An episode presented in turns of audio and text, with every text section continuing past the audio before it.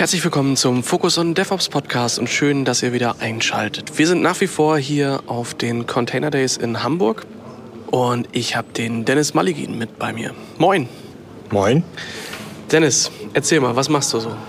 Ähm, also ich bin äh, Principal Solution Architect bei Systik, bin äh, bei Systik äh, Deutschland GmbH GmbH mittlerweile seit über vier Jahren tätig. Mhm. Ähm, komme aber auch aus dem DevOps-Bereich, könnte man sagen. Wir haben ja beide eine gemeinsame Vergangenheit gehabt, auch als wir uns bei Docker getroffen haben, ja. beziehungsweise ich damals bei Docker, unserem gemeinsamen Kunden. Und so durfte ich auch bei Docker eben sehr viel kennenlernen, wie insbesondere die großen Unternehmen mit neuen Technologien umgehen, wie das Ganze implementiert wird. Mhm. Und das war schon faszinierend zu sehen. Und dann war natürlich das sukzessive oder der nächste folgende Schritt, in die Security zu gehen. Denn am Anfang, als die Container-Technologie vorgestellt wurde, hat man sich ja prinzipiell in erster Linie um Betrieb gesorgt. Hauptsache, das läuft. Mhm.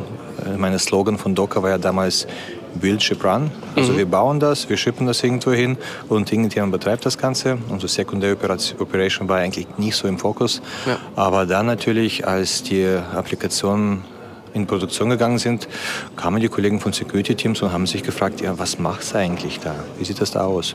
Und so war für mich das ein logischer Schritt, äh, zu Sysdig zu gehen, denn äh, das komplementiert meine Erfahrung, die ich bei Docker sammeln dürfte und wir können basierend darauf auch äh, erfolgreich ähm, Security im äh, DevSecOps-Bereich implementieren.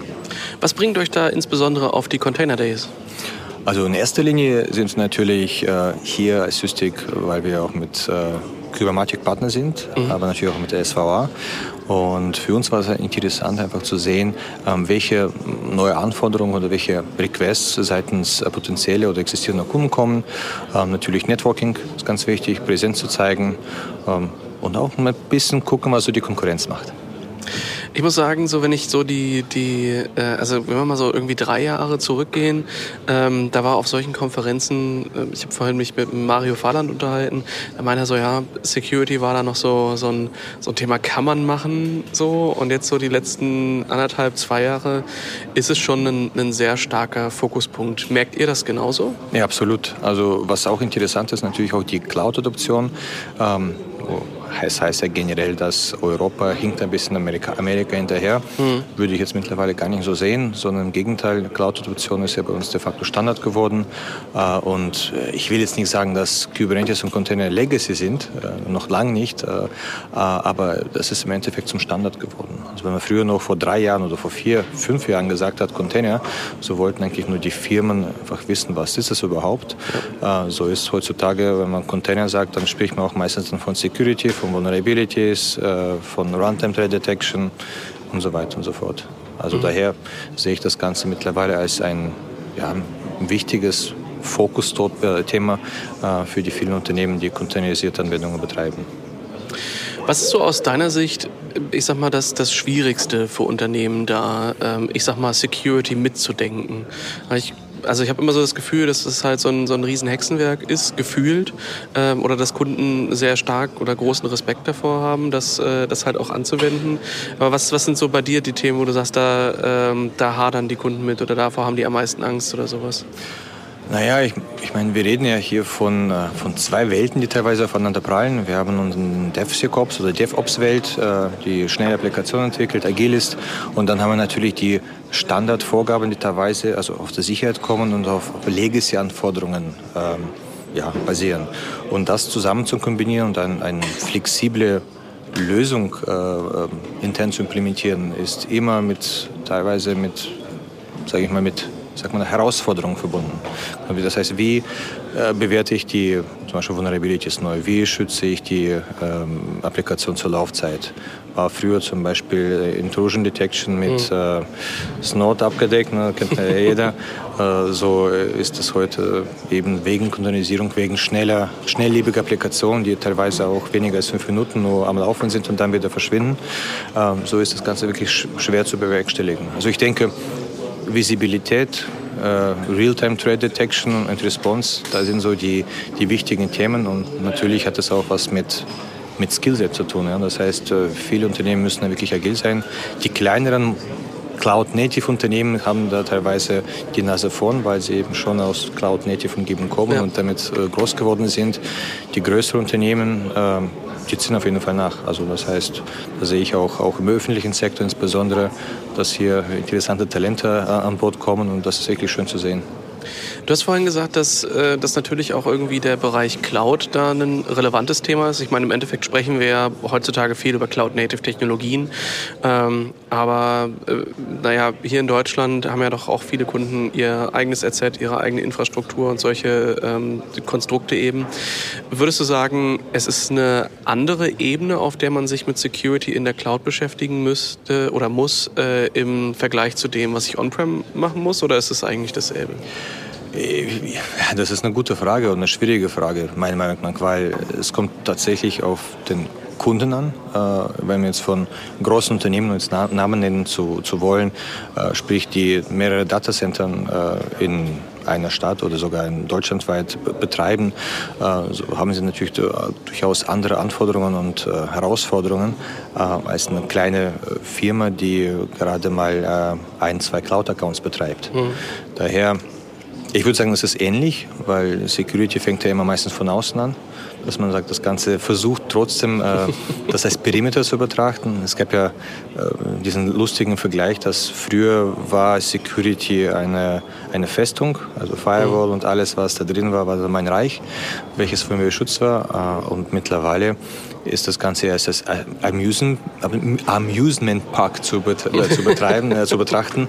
Das heißt, äh, wenn ich dann keine Cloud Security an, äh, anbiete und meine, ich mal, ohne jetzt negativ reden zu wollen, also aus Zufall zum Beispiel ein, ein S3-Bucket ohne Verschlüsselung hier ja. erstellt wird, dann äh, ist natürlich das Ganze ähm, nicht so toll, denn jeder kann die Daten, die tatsächlich dort sich befinden, frei lesen. Und wir hatten auch mehrere Zwischenfälle, tatsächlich, äh, wo Entwickler zum Beispiel äh, Public äh, SSH-Keys äh, reingeladen haben äh, in Git-Repository, ohne es äh, gesehen zu haben.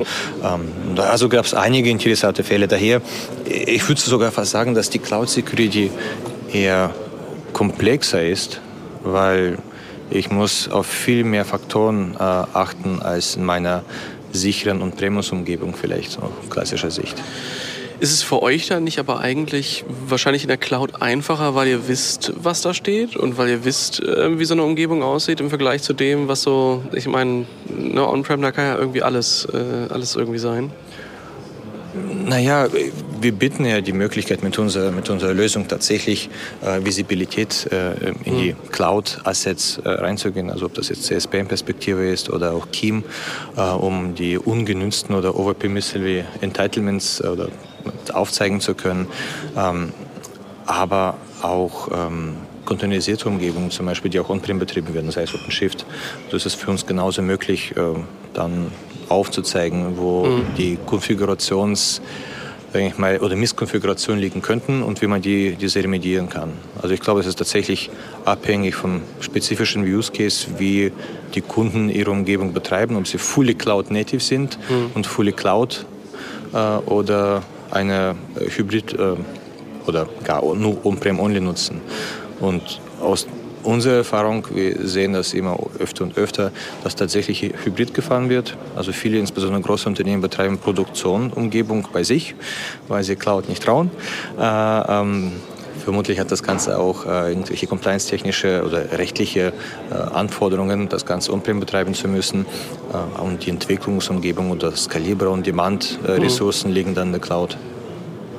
Wie ist da so der, der Prozess? Also wir haben vorhin natürlich so ein bisschen darüber gesprochen, ähm, was passiert eigentlich, wenn ich da halt so eine, ähm, ja, eine Verwundbarkeit im Endeffekt äh, habe. Was, was muss ich mir da eigentlich als Unternehmen dann ähm, irgendwie auch mit auf die Fahne schreiben? Weil ich glaube halt, ähm, dass das Security schwierig als, ähm, als abgegrenztes Thema. Da ist halt die Person, die macht Security und der Rest, ähm, das, das passiert dann schon irgendwie.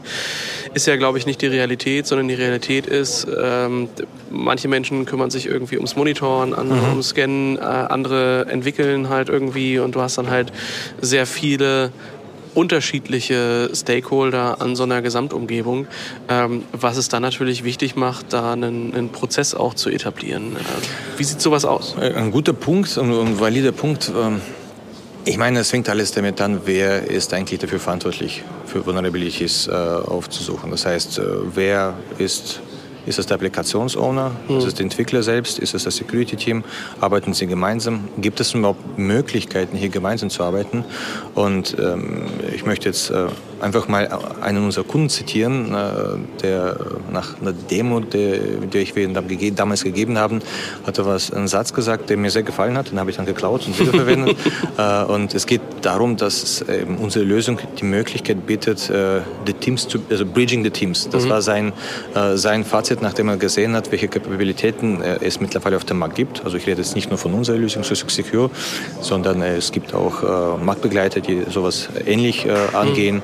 Das heißt, hier ist es wichtig, eben die Teams unter ein Dach zu bringen, ähm, dem Entwickler zu ermöglichen, von Anfang an Visibilität zu geben, und natürlich sein Ziel ist ja hier tatsächlich die Applikation zu bauen und, und ja, dass es funktioniert. Ne? Dinge Korrekt, einbringen. Genau. Und Security wird eigentlich hier, ähm, ich will nicht sagen sekundär gesehen, aber nicht immer sind die Tools da, die das Ganze ermöglichen. Ja. Daher werden eben die Pipelines äh, integriert und CICD-Pipeline, welche dann automatisch basierend auf meinen Anforderungen, die ich dann vielleicht als Security-Team intern habe, äh, werden dann die Images, die dann gebaut werden, erstmal gescannt, überprüft. Es gibt natürlich auch äh, andere Tools, die hier auch zu Einsatz kommen, zum Beispiel was Code Security angeht. Mhm. und dann versucht man die Container-Images dann oder die Applikation an sich so sicher wie möglich bauen zu können, dass es so wenig wie möglich Angriffsflächen gibt, die man natürlich nicht immer komplett eliminieren kann, denn es wird immer äh, Vulnerabilities geben, die noch nicht disclosed sind, die vielleicht aber schon längst genutzt werden.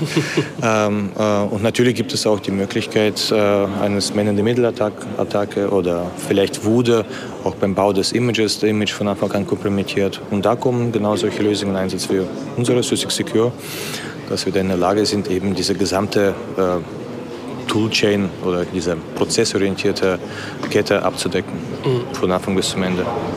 Und wie gehe ich da jetzt vor, wenn ich da jetzt was habe? Also wie kann ich mir das vorstellen? Leuchtet da eine rote Lampe oder kriege ich einen Anruf? Oder? das, ist, das ist bestimmt machbar.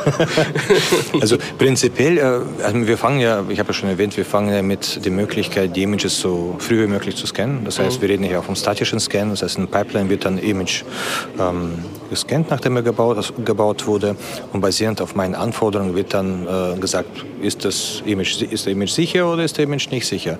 Und ich glaube, die, die Hauptherausforderung ähm, ist basierend auf, auf Docker-Images oder Container-Images, die werden ja in Layern aufgebaut. Äh, so habe ich natürlich die Möglichkeit, ähm, ein Base-Image zu nehmen, dann, dann nachzupatchen, dann baue ich, baue ich meine Applikation rein und das bringt natürlich eventuell oder meistens höchstwahrscheinlich neue Vulnerabilities rein. Und zum anderen habe ich natürlich, äh, wenn man durch die ganzen Layers durchschaut, also wenn man so ein Image zusammensquasht und dann nur eine Layer hat, dann äh, sieht man alle Vulnerabilities, die tatsächlich dann verwendet werden äh, oder tatsächlich im Image drin sind, aber tatsächlich welche Vulnerabilities für mich oder beziehungsweise für Security Teams relevant sind, das geht dann rauszufinden. Und dann geht man natürlich kategorisch kategorisch vor. Das heißt, nach dem Scan vom Image äh, kann man dann kategorisieren und sagen, ich möchte alle Vulnerabilities sehen, die zum Beispiel größer oder gleich high sind. Ja, dann zeigt man schon diese. Und die anderen negligible, low, medium werden rausgefiltert. So habe ich meinen Fokus schon ein bisschen verkleinert oder, sagen wir, oder fokussiert. Ja. Und dann gehe ich natürlich vor und ich versuche herauszufinden, welche Vulnerabilities sind denn exploitable. Ja, das heißt, dann fallen auch die non-exploitable weg, weil um die muss ich mir äh, am meisten Sorgen machen. Zum Schluss muss ich natürlich schauen, welche Vulnerabilities äh, sind überhaupt fixable. Mhm. Viele Vulnerabilities sind ja gar nicht fixable, ja. schon seit Jahren. Also ich habe schon einige gesehen. Ähm, die Frage, warum, ist eine andere. Aber Fakt ist, wenn ich dann diese Kategorien angewandt habe, habe ich so die unnötigsten rausgefischt. Ja. Das heißt, ich fokussiere mich tatsächlich dann auf die Vulnerabilities, die für mich wichtig sind. Aber dann besteht die Herausforderung, so nach einem statischen Scan, muss ich verstehen können, äh, welche von diesen übrig gebliebenen Vulnerabilities äh, wirklich tatsächlich wichtig für die Applikation sind, die dort äh, betrieben wird. Äh, und da genau entsteht dann diese Herausforderung, ähm, welche System Secure ziemlich gut äh, äh, handelt. Denn wir sind tatsächlich in der Lage, dann äh, zur Laufzeit befindlichen Vulnerabilities aufzuzeigen. Das heißt, wir fokussieren, also wir gehen einen Schritt weiter und ermöglichen dem, dem Sicherheitsteams oder dem Entwickler, äh, die Vulnerabilities aufzuzeigen, die tatsächlich wichtig für seine Applikation sind, die tatsächlich in, in sagen wir so, in Kernel geladen werden. Mhm. Genau. Und der Rest, der ist diese Vulnerabilities sind zwar wichtig in dem Sinne aus statischer Perspektive, aber wenn meine Applikation als Container betrieben wird, dann gehe ich ja davon aus, dass äh, äh, auch nur tatsächlich dann dieser Bruchteil bzw. diese meine Applikation benutzt wird. Und alles andere, was da eventuell am Rande entstehen könnte, wird ja dann durch Laufzeitschutz abgesichert. Mhm. Das heißt, im Endeffekt bieten wir die Möglichkeit des Fokuses für die Vulnerabilities, die tatsächlich von Bedeutung sind. Und die Vulnerabilities, die noch nicht entdeckt sind, werden im zweiten Schritt, so quasi Second Layer Defense als Runtime-Schutz äh, abgedeckt. Jetzt haben wir ja, also ganz vieles von dem, was wir so machen, findet meistens irgendwie auf Linux statt. Ähm, ist bei euch eigentlich Windows Container Images ein Thema oder etwas, was supported ist? Also ja, wir haben tatsächlich äh, oder wir arbeiten tatsächlich an Windows-Funktionalität und einige der Sachen sind schon supported. Windows Container Laufzeitschutz ist noch nicht, äh, glaube ich, Go Live. Mhm. Aber tatsächlich, wir scannen auch Windows-Images, sind auch in der Lage, die zu scannen. Und der Aufbau von, von Windows an sich mit Hypervisor, mit Isolation ist ja ein bisschen ja. anders als mit Linux. Ist so. Da ist vieles anders. Ähm, ich muss auch sagen, damals zu meiner Zeit bei Docker war tatsächlich Windows und Windows Container ein Ding. Da war es eigentlich ziemlich wichtig. Ich weiß. Ne, das ist immer so, dass ich, äh, dass ich zwischendurch mich immer frage, warum eigentlich und kann man das nicht irgendwie anders lösen? Ähm, aber naja, so ist das halt. Menschen haben halt äh, Gefühle für Betriebssysteme. Da machst du, glaube ich, nichts dran. Äh, trotzdem ist es natürlich eine, eine, reale Herausforderung, die sich irgendwie stellt, wenn du auf bestimmte Technologie-Stacks halt setzt. Und das äh, pauschal zu verteufeln ist halt auch Quatsch. Absolut. Ähm, aber es ist halt trotzdem, dadurch, dass es sich anders verhält, dadurch, dass du halt eine andere Art von Kernel hast und nicht einfach äh, bei einem standardisierten Kernel irgendwie ansetzt und da halt äh, die Syscalls mitkriegst, musst du dir halt Gedanken machen. Deswegen habe hab ich mich gerade gefragt, hey, macht ihr da auch was? Also ist offensichtlich relevant. Ja, aber ich denke, Stand heute, also wie gesagt, Laufzeitschutz bitten wir nicht, um mhm. das kennen, weil ich denke, Einfacher ist ja, wenn man dann betrachtet, wie eBPF, wie schnell eBPF auch entwickelt wurde. Ja. Damals, als Systik angefangen hat, äh, damals noch mit Monitoring, haben wir unser eigenes Modul kompiliert. Da wurde mhm. dann Kernel getentet natürlich, wenn man das von der RHEL-Perspektive anschaut, obwohl da auch äh, damals auch keine Crash gegeben hat. Und tatsächlich performt er unser Modul äh, äh etwas besser als eBPF. Aber eBPF ist ja de facto Standard. Da haben wir auch ähm, mitgearbeitet, also als Systik geholfen, eBPF als Standard zu implementieren. Und mittlerweile sind wir nicht die Einzigen, die es nutzen. eBPF ist ja mittlerweile de facto Standard. Ja. Und bei Windows, äh, da muss man, glaube ich, also Windows ist ja, oder Microsoft ist ja mittlerweile sehr Open Source affin. Also das, Absolut. Die Firma hat sich ja um 180 Grad gedreht. Und wenn Hättest du mir das vor zehn Jahren gesagt, ich hätte es nicht für möglich ja, gehalten. Ja, ja, absolut. Also ist echt, echt Wahnsinn und finde ich, find ich super. Daher Eventuell hat Microsoft andere Pläne. Mhm. Vielleicht kommt da was. Kann ich jetzt so. Sagen wir so, ich bin da jetzt gar nicht darauf vorbereitet. das ist überhaupt kein Problem. So, jetzt haben wir den Fall, oder jetzt haben wir die, die ähm, also ich sag mal, die Ebenen, auf der wir da Sachen machen können. Ähm, das andere ist, wie, wie verläuft dann dann so ein, so ein Prozess? Also ähm, ist das üblich, dass dann irgendwie Tickets dafür erstellt werden oder äh, integriert ihr da gegebenenfalls auch schon mit, mit äh, weiß ich nicht, wenn ich jetzt so dran denke, so die, die Default-Tools, die einem auch in der Entwicklung helfen, so ein Dependabot zum Beispiel, der mir dann äh, direkt schon für die Dependency Merge-Request in meinem Repo aufmacht. Sind das so, so Ebenen, über die ihr in der Integration mit so Tools rund um die Entwicklung drumherum auch nachdenkt? Definitiv. Also äh, um jetzt nochmal kurz auf die Vulnerabilities ja. zurückzukommen. Wir haben ja jetzt äh, eine Applikation, also praktisch als Beispiel genommen. Ne? Das heißt, ich kann dann die Laufzeit Vulnerability sehen. Wir gehen dann Richtung, also wir versuchen den Security-Teams und Entwickler tatsächlich Abhilfe zu schaffen und bieten dann auch die Möglichkeit, diese Daten, die im System vorhanden sind, auf verschiedene Art und Weisen abzurufen.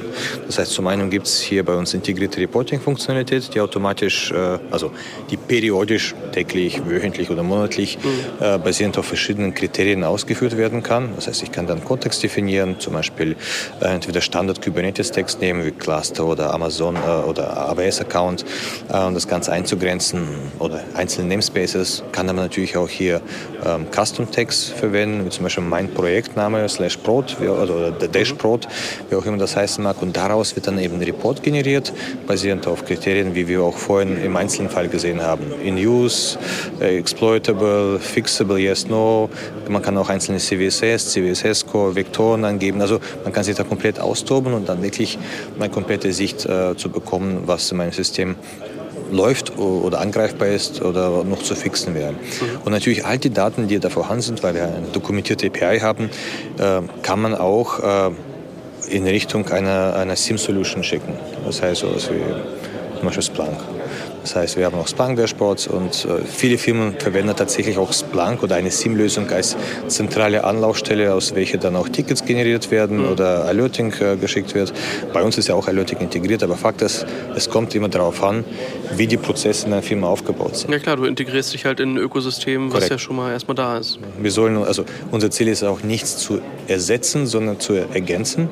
Und das heißt, wenn dann Prozesse schon definiert sind, dann lässt sich unsere Lösung auch mittels API äh, das komplett integrieren.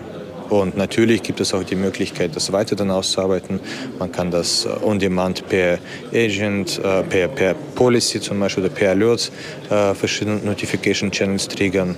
Slack wieder mal oder Jira-Ticket öffnen. Wir arbeiten auch dann Richtung ServiceNow-Integration, dass hier automatisch auch Tickets erstellt werden. Man kann auch jetzt äh, zum Beispiel so Compliance-Benchmarks, äh, welche periodisch ablaufen, kann man auch eine Jira-Integration äh, fahren. Also an sich Ziel ist es wirklich hier ergänzend zu wirken und in existierende Prozesse sich zu integrieren. Ähm, mit Dependent, was du erwähnt hast, ist ein guter Punkt. Bin ich jetzt überfragt, aber ich finde, tatsächlich haben auch viele äh, potenzielle Kunden oder Kunden gefragt, ob es denn nicht möglich wäre, äh, nicht nur ähm, die Findings aufzuzeigen und die Prozesse vielleicht zu definieren im Sinne eines Übersicht, was ich tun muss, sondern viele Kunden äh, möchten eine magische Lösung haben in dem mhm. Sinne. Erzähl mir doch, was ich jetzt tun muss. Äh, genau, tatsächlich, dass man sagt, äh, das ist, das ist äh, was wir haben. Auf diesen Button klicke ich, um das Ganze, ähm, das Ganze zu fixen. Tatsächlich gehen wir auch in die Richtung bereits. Also das heißt, wir, wir bieten eine Remediation-Prozedur an, zumindest in einer textbasierten Form, erklären auch viele äh, Faktoren, äh, wieso ist das überhaupt wichtig? Was passiert, wenn ich das nicht mache? Das heißt, Ziel ist es auch, so eine Bildung zu haben, also eine kleine Möglichkeit, schnell überfliegen zu können, wenn ich das neu in diesem Thema bin oder tatsächlich das Thema noch nicht befasst habe. Was genau ist denn das? Wieso ist das wichtig, das zu fixen? Wie fixe ich das? Ach, das ist der Patch. Den Patch muss ich runterladen. Ach, das ist das Command Line, was ich Copy und Paste mhm. in meine UI machen muss. Ähm, und dann ist das Ganze gefixt. Das heißt, unser ursprünglicher ähm, Fokus auf non-invasive zu sein. Ähm, das wird, glaube ich, auch Richtung äh, von Kunden auch mittlerweile eher ähm, anders gewollt. Das heißt, wir, sollen invasive sein. Man mhm. muss das Ganze automatisch mit dem Knopfdruck Apply und da wird ein Netzwerk Policy in äh, ganzen Clustern auf aktiv gesetzt. Ja, dann muss man schon wissen, was man tut. Halt. Ja, genau. aber so schlimm ist es ja nicht. Nee, aber ich glaube, der, der Schritt ist halt ein wichtiger und ein richtiger. Ne? Einfach zu sagen, hey komm, ähm, wir, wir wollen uns schützen, wir nehmen diese Policies und wir lassen die jetzt nicht nur im Monitoring laufen, sondern wir schalten es halt scharf. Ähm, weil sonst ist es ja nur ein, ein, ja, ein besseres, tieferes Monitoring-System. Aber genau. eigentlich wollen wir ja, dass äh, die Data Breaches und Dinge, die da so passieren, in dem Moment, wo jemand versucht, halt äh, mitigiert werden oder halt irgendwie ausgeschlossen werden. Das ist halt, glaube ich, eine, ein sehr großer Unterschied zu dem, was wir so die letzten ja, ich sag mal, vor der Containerzeit halt tun konnten. Ähm, also sicherlich konnten wir das schon auch irgendwie tun, aber jetzt nicht so, dass da Tools waren, äh, die sich dazwischen gesetzt haben und gesagt haben, hier, äh, ich guck mal, was da geht und visualisiere das und guck, was da so an, an Regelset auch möglich ist. Also klar gab es so Dinge wie, oder gibt es immer noch, wie SE Linux und so. Aber das ist ja jetzt nicht, dass sich das mit, mit so richtig Runtime-Geschichten befasst und was da für Syscalls durchgeht. Ja, das, das war mit SE Linux ZM Null. da, da gab es eine Website, äh, don'tdisablesalinux.com äh, oder irgendwie sowas. Ja, ja. Packen wir in die Show Notes. Ja, tatsächlich, wenn man sich dann einmal mit der Linux beschäftigt hat, dann hat es ja alles funktioniert und man hat ja auch in Logs gesehen, was äh, dann nicht funktioniert ja. hat, wieso. Und das war eigentlich ziemlich einfach. Ja. Aber tatsächlich kenne ich viele, also Unternehmen aus meiner Zeit auch, als wir bei Rettet gearbeitet ja. haben, Standardvorgehensweise war dann teilweise Klar. eher das auszuschalten. Aus den völlig falschen Gründen. Ähm, aber hier, ich sag mal, das ist ja so das, das Schöne, wir haben ja mittlerweile, also bei SE Linux gab es damals nicht so Tools, die dich an die Hand genommen haben und gesagt haben, guck mal, das, ist, das sind gute Standards, setz sie mal durch und hier ist eine rote Lampe, die leuchtet, äh, wenn es mal irgendwie nicht so ist. Und das wird ja heute alles deutlich konsumierbarer, nutzbarer und äh, schöner im Endeffekt. Absolut. Abschließend haben wir immer ganz gerne, also mich interessiert natürlich, ähm, jetzt gibt es viele Dinge, die jetzt schon seit naja, so zwei, drei Jahren gang und gäbe sind. Die werden jetzt adaptiert, da passieren neue Sachen. Was sind denn so die Sachen, die jetzt, die jetzt so wirklich richtig neu sind? Also eBPF, habe ich das Gefühl, wurde das letzte Jahr sehr viel äh, thematisiert und überall aufgegriffen. Was, was kommt da so am Horizont? Ah, meinst du bezogen auf Sysdig oder generell? Naja, ich sag mal, wenn dein Feld Container Security ist, was sind so die, die Themen, äh, mit denen ihr euch befasst, so als, als äh, Zukunftsthema oder wo ihr Sachen auf euch zukommen seht, die dann irgendwie wie passieren? Ja, wenn ich das nur wüsste.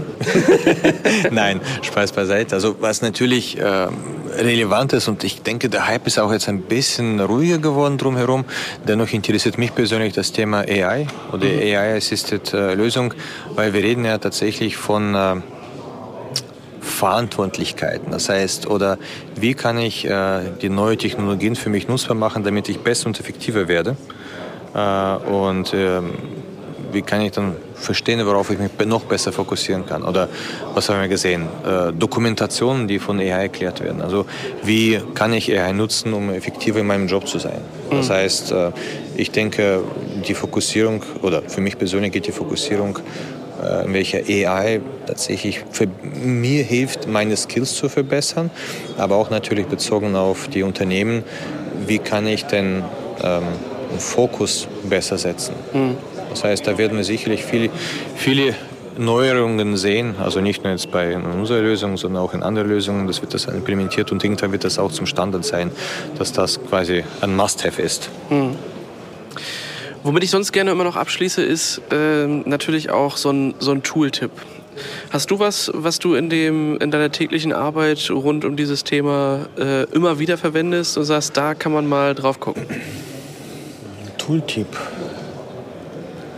Das ist äh, auch eine schwierige Frage. Weil ich weiß, ich hätte dich natürlich auch vorher fragen können. Ja, nee, es gibt, es gibt ja wirklich viele Tools. Was sollen wir verwenden? Wir verwenden unser Smartphone die ganze Zeit. Zu viel, meiner Meinung nach. Lieblings-App, die dir bei der Arbeit hilft? Äh, also bei der Arbeit tatsächlich äh, habe ich nur Slack. Ja. Und äh, das ist eigentlich eins, eins der effektivsten Tools, äh, oder eines der am meisten verwendeten Tools, was wir, was wir nutzen. Und ich habe das auch jetzt in langer Zeit auch gelernt, äh, richtig zu perfektionieren. Aber was Richtung Tools angeht, die ich generell empfehlen würde, da bin ich jetzt echt überfragt. Äh, ich müsste da gut nachdenken, weil ich, es gibt so viele Sachen. Aber mir fällt nichts ein. kein Problem. Was wäre denn deiner Meinung nach äh, etwas? Oh, ja, weiß ich nicht. Also ich meine, ihr habt da ja natürlich schon so die ein oder anderen Sachen bei euch äh, auf GitHub, die man da äh, mal so ausprobieren kann, ob da was dabei ist. Oder also nicht persönlich, sondern wirklich auch kann auch kann auch was von euch sein, kann auch was sein, was du sonst. Äh, also ich kann eine Sache kann ich tatsächlich empfehlen. Also das bezieht sich tatsächlich auf Systig und das heißt auch wirklich Systig, weil ähm, Systig die Firma hat ja ähm, zwei Open Source Projekte einen gehabt. Ähm, wir hatten ja Falco 2016 äh, ja, gegründet, erfunden mhm.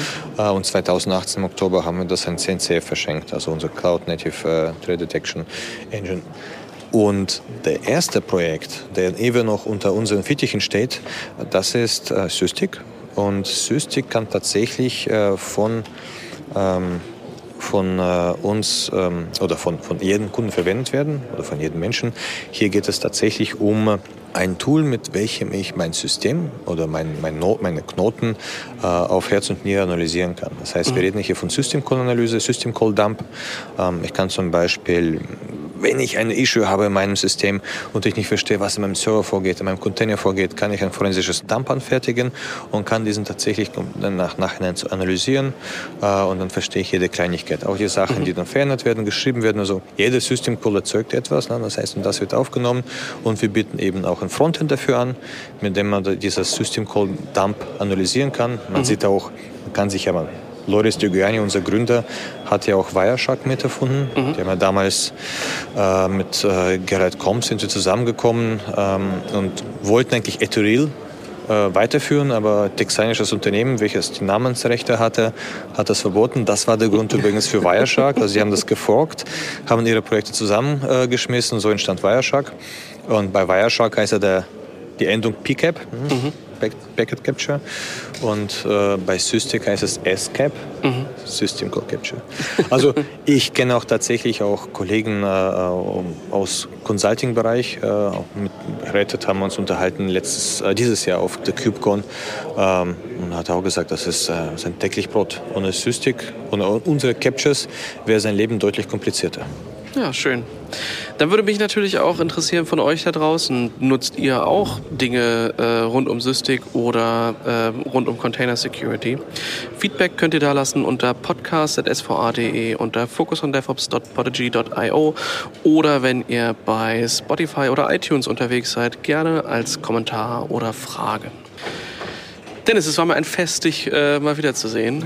Dito, Dankeschön. Ich freue mich schon auf, äh, wir sehen uns garantiert bestimmt in Paris wieder. Auf jeden Fall. Vielleicht sogar in Chicago. Mal gucken, mal gucken. ja, dementsprechend mir immer wieder eine Freude. Danke, dass du dabei warst und bis zum nächsten Mal. Dankeschön. Ciao. Enrico, salut.